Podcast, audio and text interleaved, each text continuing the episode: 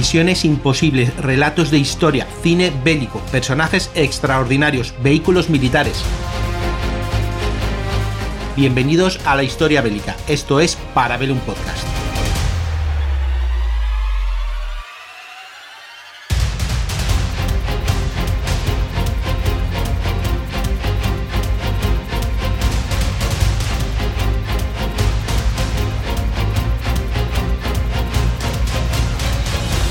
Bienvenidos de nuevo a Parabellum, de nuevo mi cine bélico y hoy vamos con una película clásica, aunque sabéis que yo llamo clásica o todo lo que no sea siglo XXI, pero bueno, no, no, esta es clásica, clásica de los, de los años 60 y estamos con The Battle of the Bulge, que aquí se llamaría la Batalla de las Ardenas, porque si decimos Battle of the Bulge no sabemos ni siquiera de lo que hablamos. La Batalla de las Ardenas, eh, sí, y bueno, pues como siempre tenemos a Imanol a hablar de, esta película, es una película eh, aprovechable, es de las mejores, tal vez no, ¿verdad?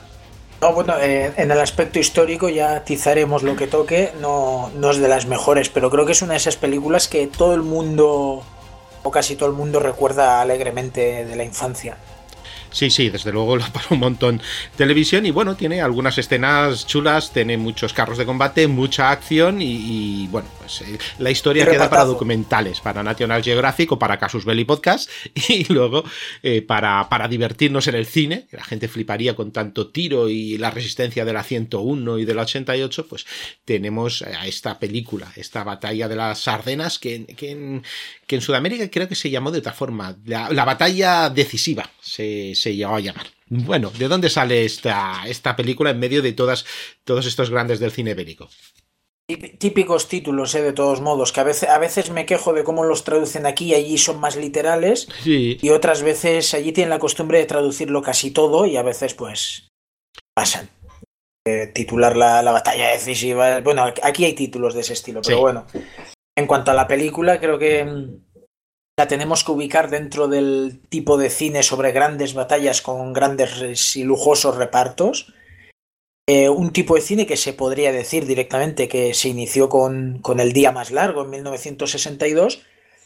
Eh, posiblemente el día más largo sea de todas ellas la de mayor éxito, pero del éxito que tuvo, y también estamos hablando de los años 60, que tenía una época donde el cine bélico estaba en auge, con los cañones de Navarone, la gran evasión, la mencionada el día más largo.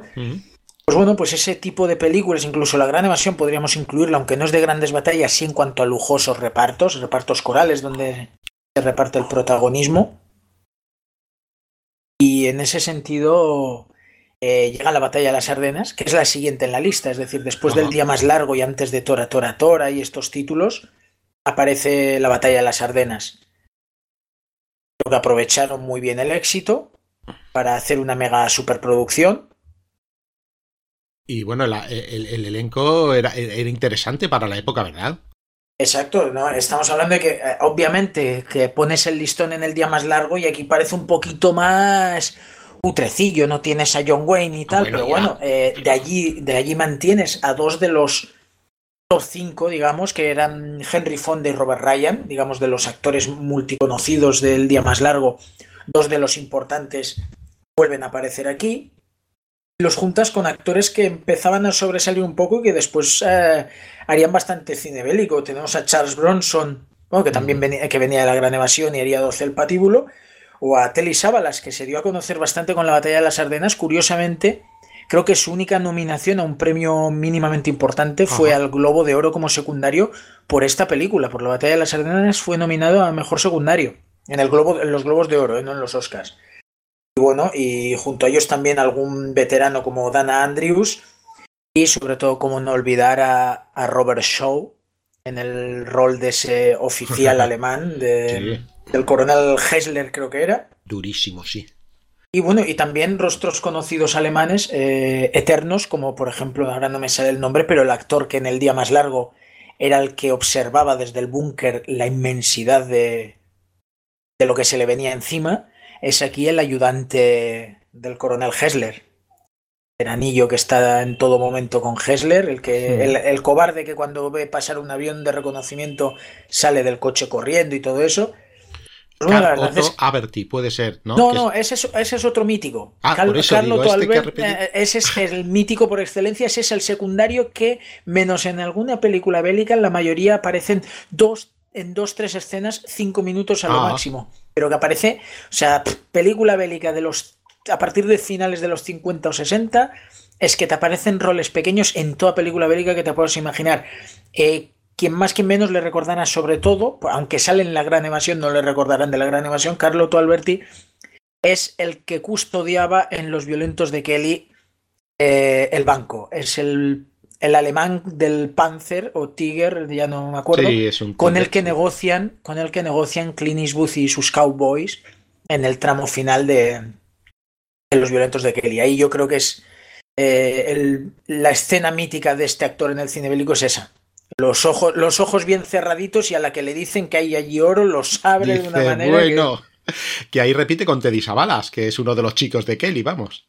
Exacto, bueno, de hecho, de aquí, de la batalla de las. Ardenas, eh, Teddy Savalas, Charles Bronson y mm, Robert Ryan aparecerán eh, dos años después en Los Doce del Patíbulo.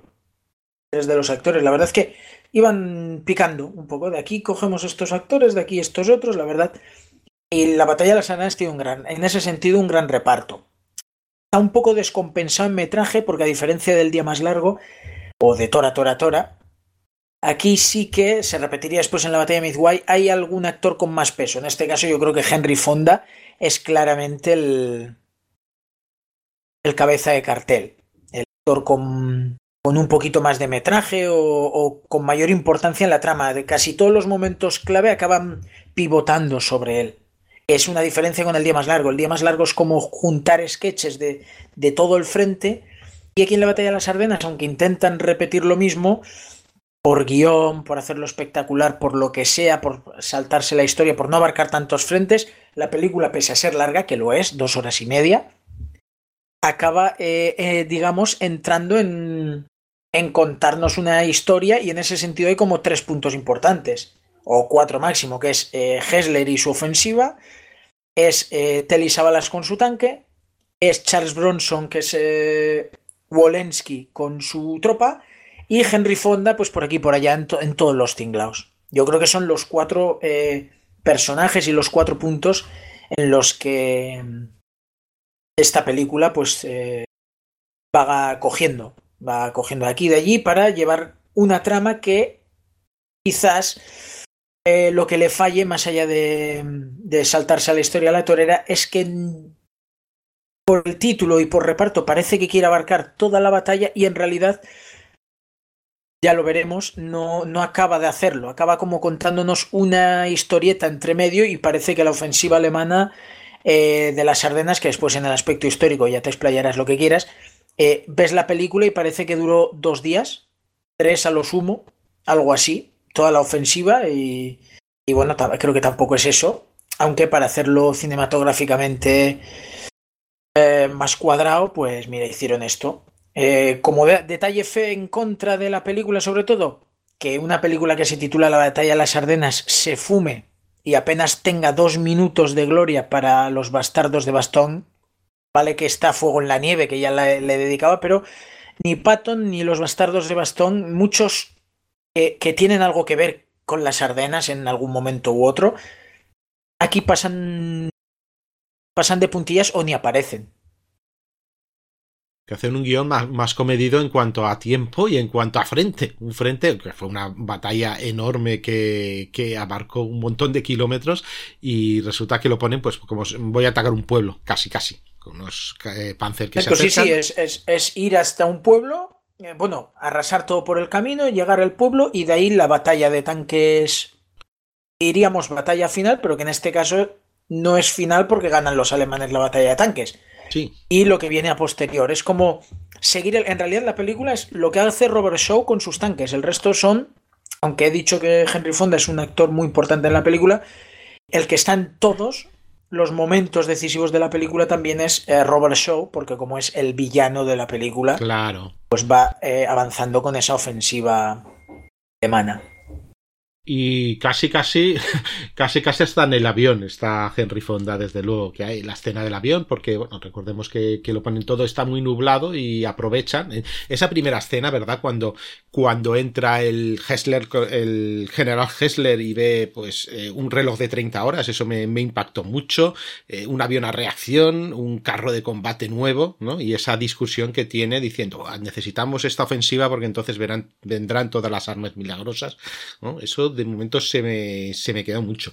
Y luego otra gran escena, si estás de acuerdo, es cuando entra y dice, no, yo quiero, estos no son mis hombres, ¿no? Yo quiero tanquistas ya entrenados, estos son muy nuevos y un, creo que es un sargento, un, creo que es un sargento. Un, pipiolillo, en realidad es un pipiolillo. Sí, sí, sí, un recién entrenado, pero dice, ¿cómo que no? Aquí seamos más jóvenes o más, o más mayores, más o menos entregados, pues somos tanquistas eh, alemanes y empieza eh, dando el ritmo con el pie, muy, muy a lo artillero, eh, empieza a cantar el himno de la Panzerlied, que eso es lo que se nos ha quedado siempre, por supuesto. ¿Te gustó esa escena? Yo creo que está muy bien hecha.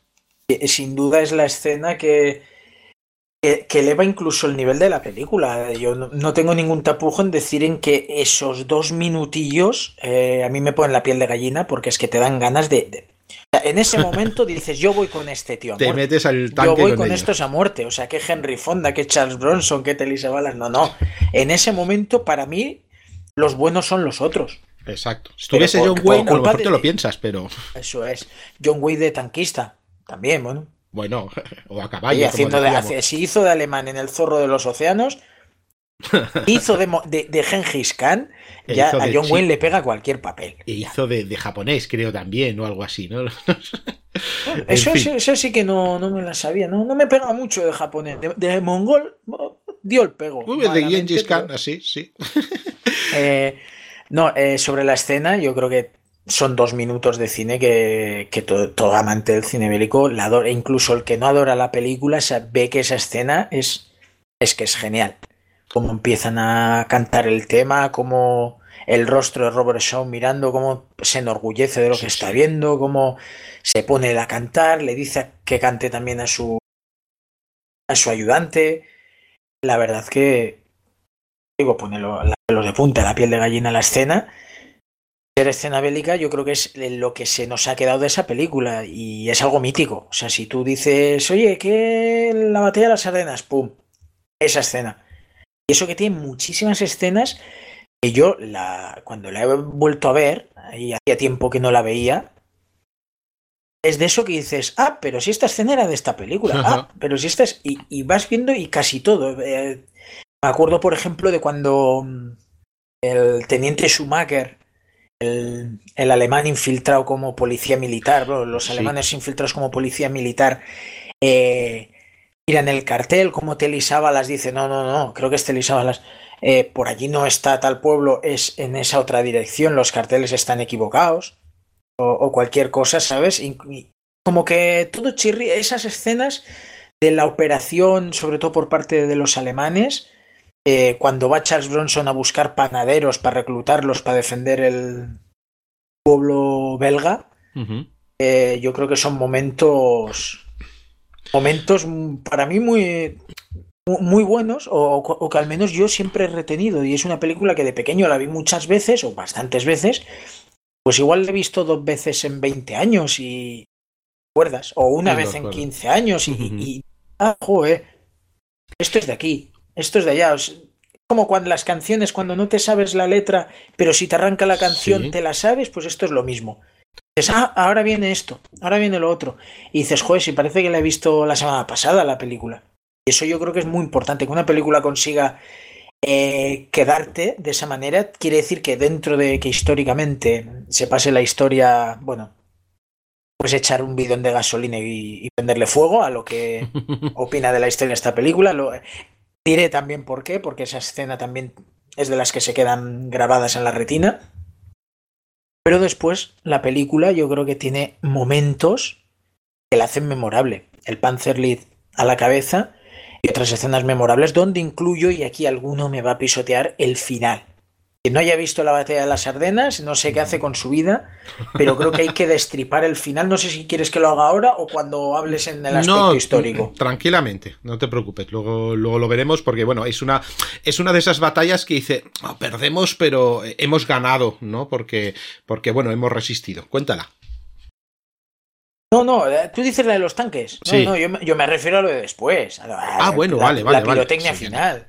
No, no, la, batalla de los, la, batalla de los, tanques, si quieres comentarla tú mejor, que sabrás más. Aunque hay que decir que es la batalla tanquista, yo creo que. No sé si mejor rodada, pero más mítica del cine. Tanques en el cine bélico no han estado más allá de Pato ni así, no han estado muy representados. Y ahí se guarda una batalla únicamente de, de, carros blindados. Hasta ese momento había protagonismo de soldados, con o el personaje de Bolensky, de Charles Bronson o así, pero en ese momento la película ya es una batalla de tanques contra tanques. A mí me gusta. Y es ese, pues, llamémoslo el Dunkerque tanquista. hemos, perdido, pero bueno, hemos ganado. Hemos ganado tiempo, han gastado gasolina, que sabemos que es importante que, eh, que pierdan fuelle, etcétera, etcétera. Pero yo sobre todo me refiero a la escena final, a cómo Telly Sábalas, él solito, ganó la batalla de las Ardenas. Y no va a haber historiador que me baje del burro. No, y no va a haber ni, ni Fury tampoco, que, que, haga casi lo mismo, pero, pero que no. No, es que es. Pero, pero este final es mítico. En Fury me parece eh, para darle tortazos al final. Porque sí, porque descuadra con el resto de la peli si quieres, ¿no?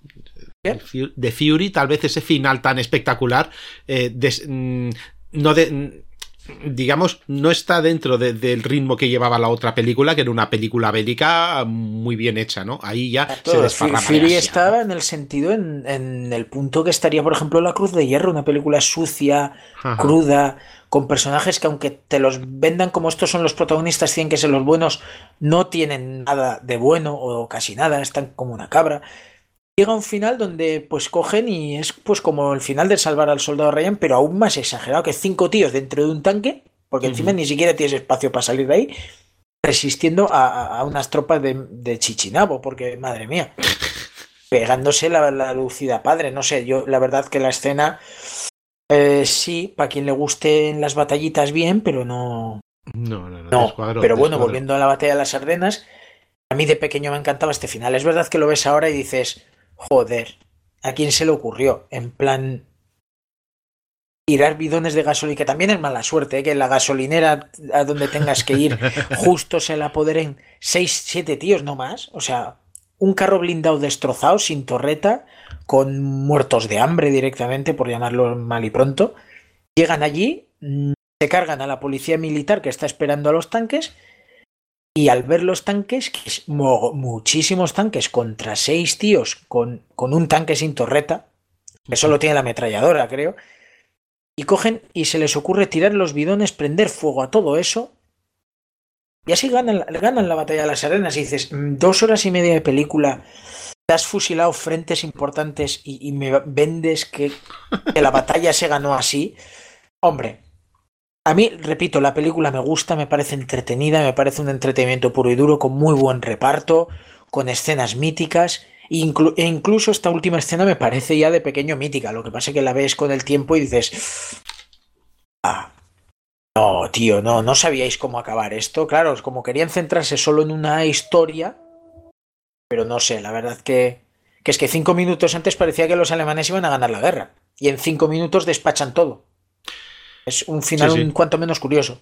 Sí, sí, sí. Mm, bueno, en cinco minutos iban a perder y luego ganan, me, suena a la Guerra de las Galaxias también. Pero, pero bueno, el tema es que. Space eh, Jam también. Sí, sí, bueno, es, un recurso. es, un recurso, es un recurso. De todas formas, era la forma de decir, eh, nos hemos sacrificado, hemos muerto mucho y eh, como la gasolina era clave, le hemos dejado sin gasolina. Hemos ganado. Siempre ganamos nosotros, siempre ganan los americanos, ¿no? Pero bueno, eh, se filmó muchísimo en, España, como no, en esa época, en la Sierra de Guadarrama y bueno, hay aviones, algunos de los aviones que sale, el, Cessna o la avioneta Piper, esta, creo que es también de una de las que tenía el ejército español y se movilizaron pues varios soldados, creo que un millar de soldados de, los tanques, ¿no? aquí. Sí, los tanques eran los Patton, nosotros teníamos Patton, los M47 Patton eran los King Teacher. ¿de acuerdo? Que era como el Tiger 2, mm, el Tiga, Tiga, realmente es Tiga, Tiger es, sería la, la más, más eh, británica.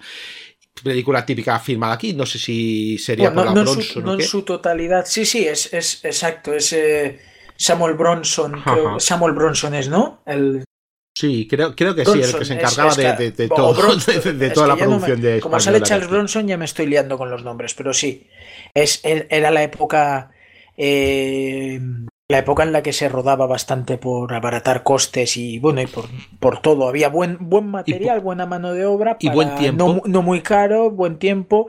Al final, igual que en los 50 se habían instalado mucho en la en, en Roma, en, Italia.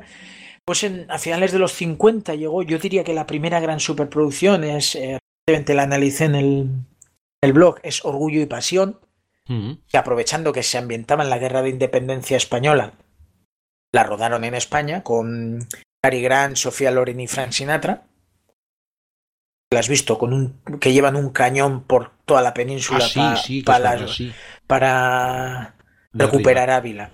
Entonces, también una de estas películas que se pasa la historia por, donde se la pasa, pero, pero en, pos del, del, entretenimiento y de las hazañas bélicas. Y a partir de esa película, que creo que es de, del de 1957, empieza, sobre todo allá en los 60, a rodarse en España, pues no poca, muchas superproducciones. Tenemos 55 días en Pekín, eh, algunas escenas de, un peliculón como Lawrence de Arabia también se rodaron por Andalucía, creo.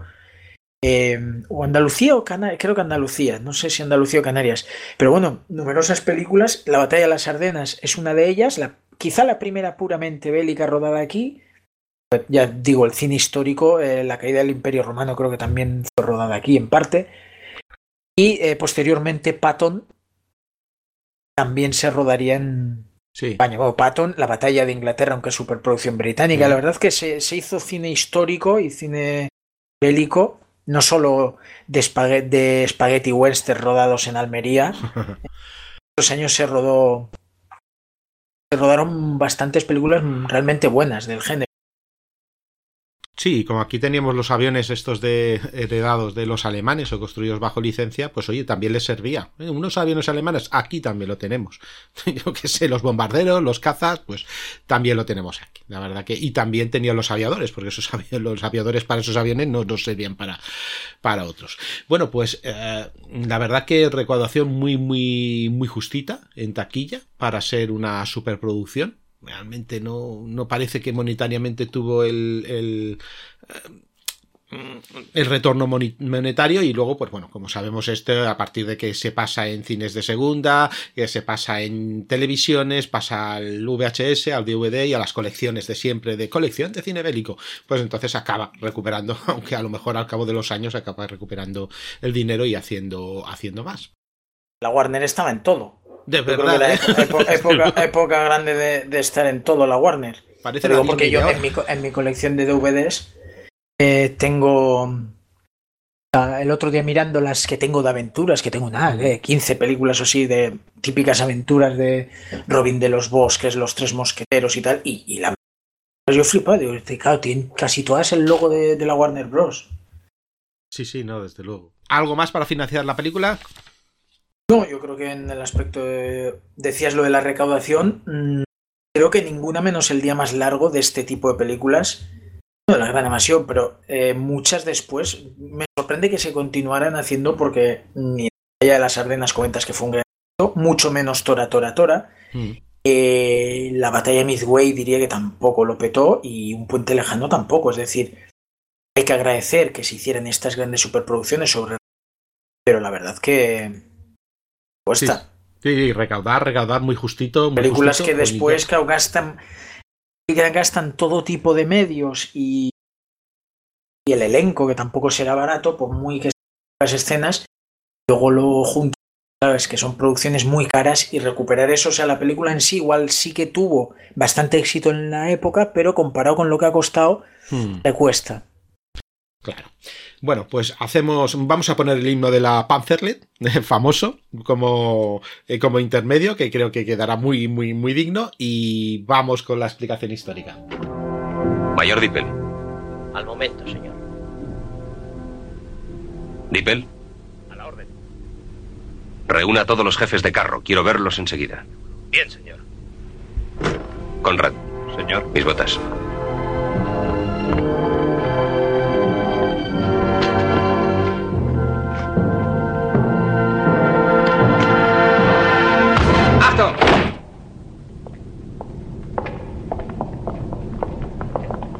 Sus jefes de carro, señor.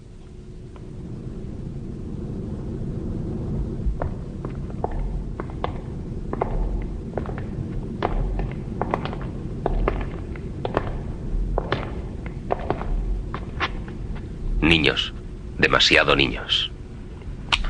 La primera batalla los convertirá en hombres. En otros tiempos convivía seis meses con mis hombres antes de entrar en acción y nos conocíamos. Estos son extraños. Demasiado niños. No conocen el sabor de la derrota. Pero saben lo que les espera. Están dispuestos a morir por usted. ¿Qué más puede pedir?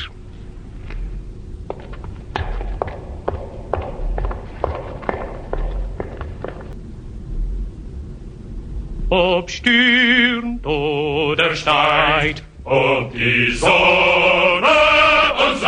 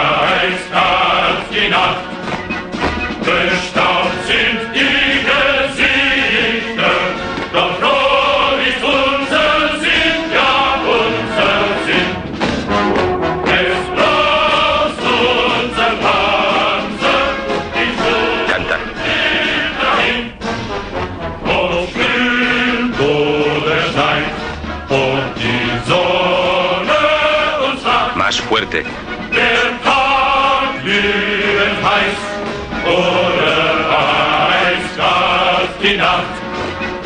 Bestaubt sind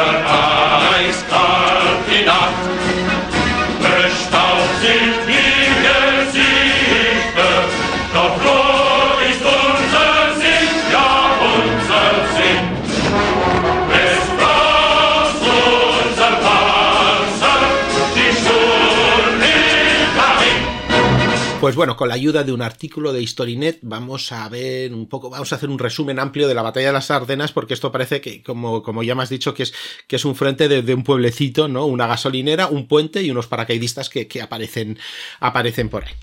Vamos a ponernos en contexto. Invierno del 44. En ese momento Alemania no estaba muy para allá, ¿no? Porque resulta que estaban eh, toda esta gran ofensiva desde, desde el este, Bagration, los soviéticos se acercaban a, las, a la frontera alemana, también estaban tocando ya Prusia y tenían que dar un golpe de efecto. Lo que se le ocurre a Hitler es decir, bueno, lanzo un ataque demoledor porque las Ardenas ya hemos ganado muchas veces y entonces... cundirá el desconcierto entre los aliados, se pelearán británicos y estadounidenses y llegarán a la conclusión de que tienen que unirse contra nosotros para derrotar al terror rojo. Así es, como en ese momento de un poco de desesperación empezaba a pensar, eh, empezaba a pensar Hitler. Bien, entonces mmm, van a atacar donde en las Ardenas. Mm, a ver, el tema es que eh, lo que iban a hacer que íbamos a tener tres ejércitos. El grupo de ejércitos B del famoso mariscal de campo Model, pues sería el que habría el ataque, el que iría en medio y rompería. Y tenía otros dos a los francos, ¿no?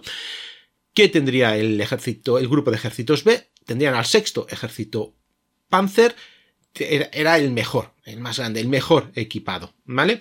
Y ese debía avanzar hacia el norte, cruzar el Mosa y capturar Ámsterdam eh, antes de que los eh, aliados acabasen de subirse los pantalones ¿no? de, del susto. Eh, luego tenemos que el quinto ejército Panzer estaría al sur, cubriendo el, el flanco. Y eso lo que haría empujaría hacia el oeste en apoyo del ataque de, de Dietrich. Y el séptimo ejército del general Brandenburger, el general Erich Brandenburger, protegería el flanco sur. ¿Qué se hace? Se le da un nombre en clave, pero como saben que sus comunicaciones están, se interfieren, lo que le ponen es el nombre de Watch and Rain, digamos que sonaba defensa, ¿no? Era la letra de un himno antiguo. No, no decían, bueno, pues asalto a no sé qué, ¿no? Operación Gran Salto, no sé. No, no, no, no. Vamos a, vamos a llamarle una cosa que parezca que vamos a hacer una mega defensa de, del Rech aquí. Bueno.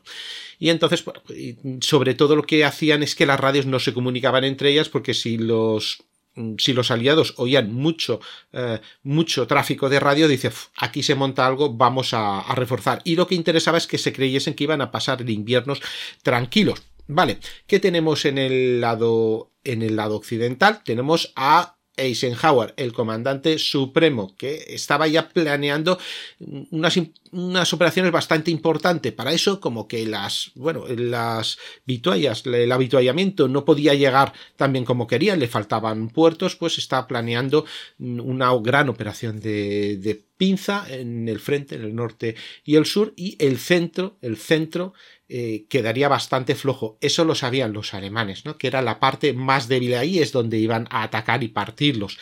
El octavo cuerpo estadounidense, que estaba, estaba bajo el mando del general Troy Middleton, estaba formado por tres divisiones de infantería, un cuerpo, ¿vale? La cuarta, la vigésima octava y la eh, centísimo sexta, y también tenía asignada la novena división blindada y un grupo de caballería expedicionaria que tenía dos escuadrones.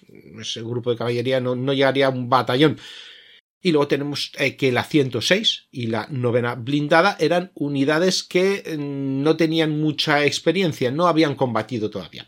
La cuarta y la vigésima octava, pues sí que habían combatido, pero como habían combatido en la batalla del bosque de Hurten, que si alguien ha visto, creo que es cuando suenan las... Cuando las trompetas. Cuando callen las trompetas, película para la televisión de HBO, pues tenemos esa batalla del bosque de Hurten bastante desconocida, pero bueno, que dio muchísimas, muchísimas bajas. Era un bosque con mucha niebla, con muchos árboles donde no podían actuar ni la artillería, ni la aviación, ni los carros de combate, y ahí pues fue una verdadera sangría. Entonces, eh, quedaban pocos de los veteranos y estaba recibiendo reemplazos, pues típicos reemplazos sin experiencia todavía por formar. Y se le había asignado un frente muy, muy, muy grande a esta unidad. Más de 100 kilómetros. Normalmente necesitaría una más, más, no el triple, sino nueve veces más efectivo para cubrir esos 100, 100, 100 120 kilómetros y bueno, lo habían dejado porque no tenían mm, tanto, no es que no tuviesen tropas para enviar, sino que no tenían tantos suministros para poder mover a esas tropas. Entonces ese centro quedaría muy débil. Bien, va a empezar eh, la ofensiva y el problema es que la red de carreteras en las Ardenas no eran autopistas precisamente, sino que eran estrechas, eran muy accidentadas y había una carretera que era clave para el avance del sexto ejército Panzer. Esto iba paralela a un tramo de terreno elevado que era la, eh, la cresta Esselborn, ¿no? Esa cresta dominaba la carretera Entonces, bueno, iban pasando los carros de combate y los norteamericanos con lo que podían atacaban, ¿vale? Se te van a trasladar ahí cañones contra carro, infantería trincherada que iba a resistir, aunque sería superado por los alemanes, pero la resistencia era muy, muy bestia ahí Eisenhower pues se da cuenta de que mm, se estaban enfrentando. En ese momento todavía no sabían qué era. Si era simplemente tomar unas defensas delanteras, si era simplemente un ataque de tanteo, y es cuando se da cuenta que, ostras, nos viene encima la, la de Dios, ¿no? Entonces empieza a enviar artillería, artillería contra carro para, para pues, mantener esa cresta y mantener esa carretera bajo tiro.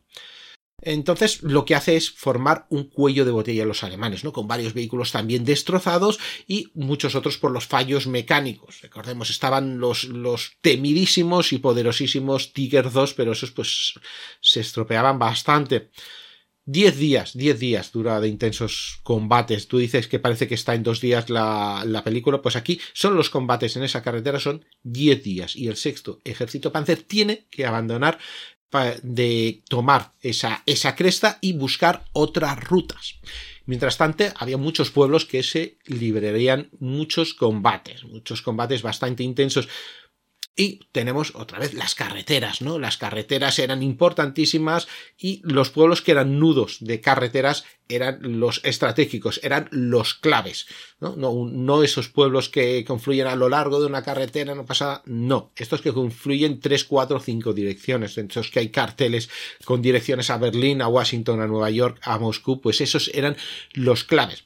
Uno de esos eh, al sur de Eisenborg era San Biz en Bélgica, en San Biz y en sus pueblos cercanos, en un cruce de carreteras, ya lo hemos dicho, el quinto ejército panzer encuentra una resistencia obstinada. El primer día de la ofensiva alemana, Eisenhower había ordenado a la séptima blindada que fuera precisamente ahí a San Biz a cortar lo que pudiese ser el paso de, de, los alemanes y apoyar a quien lo estaba defendiendo, quien la 106 de infantería, otra mítica. Mm, tenían, había problemas, porque esas carreteras no solo eran estrechas, sino que en ese tiempo había hielo, eh, había nieve, y cuando hay hielo y nieve y pasan orugas, que hay barro. Entonces, eh, ¿qué pasa? Que pueden ir en pequeñas unidades, eh, no pueden decir, bueno, vamos a concentrar, pues yo que sé, batallones completos y vamos a arrasar, ¿no? Podían enviar poquitos carros de combate a la vez de todas formas, la acercan, crean la bolsa de San Biz y se mantendría hasta el 21 de diciembre cuando, bueno, es, hay el peligro de que esa bolsa sea cerrada del todo, entonces se retiran, ¿no? Pero, ¿qué quiere decir eso? Habían ganado tiempo, habían puesto en jaque a qué? A las previsiones de tiempo alemanes. Luego pasamos a la eh, 82 División Aerotransportada. También gana tiempo y establece posiciones defensivas al oeste de la ciudad y también frenan el avance del enemigo y lo que hacen es empujan a los atacantes a buscar otra vía, que el río Amblev. En el transcurso de estos enfrentamientos, pues tenemos algunas unidades de, de esta 82 aerotransportada, de la 82, si quieres, que van a sufrir unas bajas descomunales descomunales. Estamos abriendo que la 82 eh, sufriría el 80% de bajas. Ojo, bajas no quiere decir muertes, ¿vale? Bajas quiere decir me roto una pierna o, tengo, tengo un disparo en el brazo, que gente no puede combatir. Y el, el 509, el batallón 509 sufriría más del 90% y la mayoría de las pérdidas no se producen realmente en la defensa, que también, sino en la contraofensiva aliada, pues haciendo de, de, yunque, mientras el martillo de, de, los carros aliados es la que los acaba de aplastar a los alemanes. Esa batalla de la que hablas. Y pasamos a Bastón, porque tenemos al oeste y al sur de San Biz esta otra ciudad. Es Bastón, la famosa Bastón. Cuando Eisenhower ordena que esta séptima acorazada se dirija a San Biz, también ordena a la décima acorazada que se dirija a Bastón. Se une a la novena y a varios batallones de artillería y otros soldados de infantería que defendían esta plaza y bueno, y evidentemente, pues su círculo, ¿no? Estas pequeñas ciudades, estos pequeños pueblos que, que también la mantenían, a lo mejor los edificios para, para resistir, los carros de combate le era difícil entrar a los edificios, ahí eso lo iba a defender, por supuesto, la infantería. El 18 llega el 705 Batallón Contracarro Independiente y el 19 de la 101 Aerotransportada. Bien, la otra famosa. El día 20. Día 20 la ciudad está rodeada de todas formas, ¿no? Y el 22 llegan, en la escena también famosa, llegan cuatro alemanes con un ultimátum. O se rinde o vamos a arrasar la ciudad porque tenemos artillería pesada. Y es cuando el general Anthony McAuliffe les devuelve a su comandante esa famosa respuesta. Nuts, nueces, que más o menos es tonterías o a la mierda. ¿Vale? Que al principio en, la película, pues, pues lo ve, lo ve el general alemán, dice, Nuts, Nuts, ¿qué quiere decir? Nuts, dice, creo que no, que no está muy de acuerdo en rendirse, ¿no? Pero, eh, bueno, mm, cuando va a actuar la artillería resulta que era un poco un farol, porque esa artillería estaba, pero se había desplazado más al oeste. Así que el bombardeo no se produjo, pero por contra, la Luftwaffe, aprovechando la noche, bombardearía el pueblo. 26 de diciembre, estamos corriendo más, ¿eh? Los defensores de Bastogne. Ya, ya, hemos pasado de previo a Navidad a posterior a Navidad. Sí, sí, sí, pero hay un momento que por el mal tiempo se queda ahí. Bueno, la película habría acabado hace ya rato, desde luego se habría solucionado. La película no, no me queda claro ni qué día arranca, creo. No sé si quedaba claro. De que las fechas te las ubican en Navidad, cerca de Navidad, porque está el árbol navideño y todo eso. Uh -huh. Hay que aprovechar que decir que, que hemos preparado este programa como un especial navideño como mínimo por la nieve, desde luego. Estamos en el 26, es decir, en San Esteban. Po po pocos meses después de que en Market Garden la idea fuera para Navidades todos a casa, en Navidades ración de, de metralla y bomba. Que si no quieres caldo, toma siete tazas. Bueno, pues el día en pues San Esteban, San Esteban lo tendría que lo tendrían que celebrar porque los aliados, porque resulta que eh, llegan unos cuantos Shermans, unos cuantos Shermans con el teniente Boges. Eh, y esos Shermans, eh, ¿qué era? Pues era la avanzadilla de una fuerza de socorro que Patton, con su tercer ejército, ya había enviado antes que nadie le dijese nada. Ya sabía de qué iba, pues, yo tengo que enviar a Baston a este cruce porque va a ser donde van a atacar. Pues de vez en cuando el genio de Patton, pues era un tío experimentado que sabía, bueno, pues aquí es el único sitio donde donde tendrían que cruzar, aquí esta es la clave. Y eh, pues al no sé si al día siguiente o, al, segundo día llega Patton con sus tres divisiones y eh, destroza el anillo alemán alrededor de, de, de Bastogne. Acaba, va a acabar la batalla de las Ardenas. Eh, la ofensiva, la ofensiva alemana, ¿qué le pasa? Pues lo explica la batalla, ¿no? Se está quedando sin combustible. Entonces los alemanes pues, habían esperado al mal tiempo. ¿Por qué al mal tiempo del invierno? Porque la aviación no podría actuar y era un problema. No ten... La superioridad aérea mmm, aliada era incuestionable. Entonces, bueno, pues lo que explica al principio de, de, la película. No, no, bueno, como hay nubes no podrán actuar y cuando no haya nubes entonces nos atacarán. Pero lo malo, lo malo de atacar con mal tiempo, con un tiempo invernal, es que eh, ralentiza el ataque. ¿Por qué? Carreteras estrechas y eh, embarradas, nieve, eso tampoco es muy bueno para, para atacar, ¿no? Eh, ¿Qué quiere decir que también era mejor para los defensores. Entonces, una cosa o la otra, pues también, también lo ralentizó. Eh, cuando la. Bueno, y evidentemente la resistencia de soldados británicos y norteamericanos se mejoran las condiciones meteorológicas y entonces los aviones aliados pues salen los Mustang o los aviones de ataque o los B-25 y arrasan tranquilamente para apoyar los contraataques y los alemanes empiezan a retroceder, ¿no? Bien, uh, la batalla de las Ardenas termina oficialmente, oficialmente el 16 de enero, justo un mes después, pero parece, eh, parece que hay una serie de combates encadenados, pero bueno, tú sabes, ya sabes que no hay ni un día sin, sin combates en ningún frente, entonces bueno, vamos a poner el 16 de, de enero.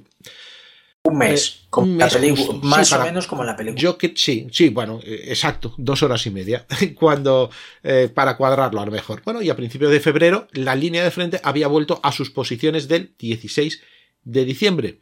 ¿Era un empate? ¿Era un empate? Pues no lo sé. A ver, bajas calculados para la batalla. Cada uno dice, dice la suya. El estadounidense es de 81.000 bajas norteamericanas. Aunque hay otros cálculos independientes que van de algo menos de 70.000 a 108.000. Y uh, según uh, el Departamento de, de Defensa, eh, como histórico tiene unas bajas de 89.500, incluyendo 19.000 muertos, aunque sí que es verdad que según quien um, Hay algunos que son bajas, hay otros que no son bajas según la gravedad, vamos, que no, que puede bailar aquí estos 10.000, porque es raro simplemente. ¿Cuánta gente no ha vuelto? 80.987. Pues ya está, 80.000. Pero claro, ¿qué consideras exactamente baja? Bien, luego tenía 47.500 heridos y 23.000 desaparecidos. Eh, otro informe, eh, pues enumera hasta 108.000 bajas, incluyendo estos 19.000 muertos, en eso coincide, 62.000 heridos y capturados, que el otro no lo considera, que son 26.600 capturados y también mm, desaparecidos. Bueno, mm, se considera una de las más sangrientas para los norteamericanos, claro, no están en el frente del este, para ellos era muy, muy, muy sangrienta.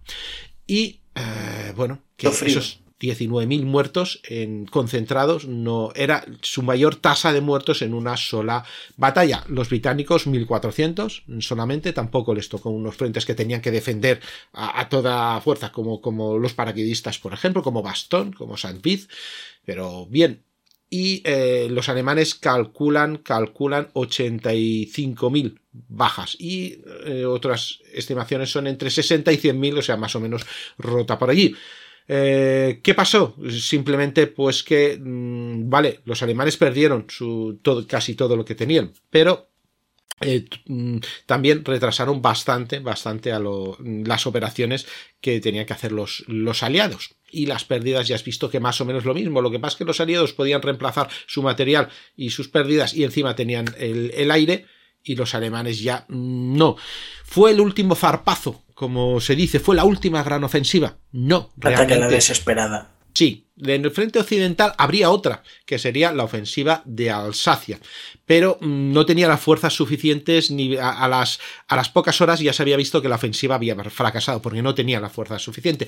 Y la última gran ofensiva, que sería en febrero, sería la ofensiva del lago Balatón, más que es en, en, Hungría y claro, eso no se conoce tanto y como fue para los soviéticos, pues, pues bueno, a no ser que, que, que venga algún director francés que haya hecho algo de Stalingrado y la vuelva a hacer, pues no, no creo que lo veremos en Hollywood. No ¿Estás animando a, a Jen Jackson ¿no? a, hacerla o no sé si Jen Jackson no o, o, bueno o no sé si poner a otro a Villeneuve a Villeneuve, por ejemplo. Pero Villeneuve es canadiense, ¿eh? Ya, pero no suena francés. más franco, ¿no? Ese, ese, apellido me gusta más que venga aquí y haga, haga esa batalla. O bueno, esa mega ofensiva la podría hacer Nolan, lo que pasa es que saldría un solo carro, un, tres, un solo soldado, un solo río, un solo, un solo avión, pero bueno, quedaría pues bien. Sí, la cinematografía alemana algún día nos deleita con, esa batalla la olvidan mucho los alemanes. Esa no les gusta nada porque fue una especie.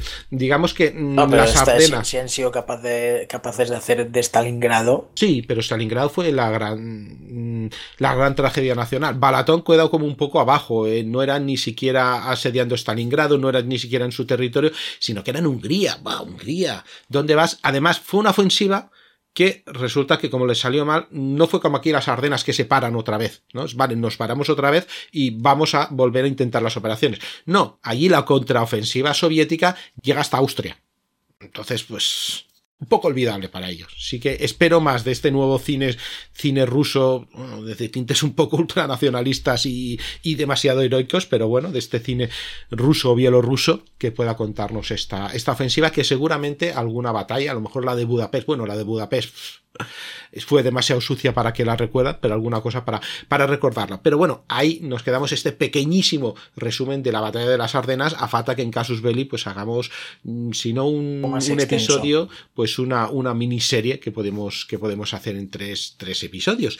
Y este es el, el resumen de, de uno de los últimos zarpazos que al final pues no paró mmm, para nada la guerra y no, no paró esa rendición incondicional ni ese, eso pactado que querían, que querían hacer los alemanes para luego volverse contra los soviéticos que no sé en qué cabeza cabería pues sí en la, tal vez en la de, en la de Hitler bueno, Manuel, pues eh, recordar a todos que estás en el blog todo sobre mi cine bélico.blogspot.com y en Twitter en arroba mi cine bélico. Estás haciendo, ahora nos estás poniendo películas de, de, de tu colección, ¿verdad?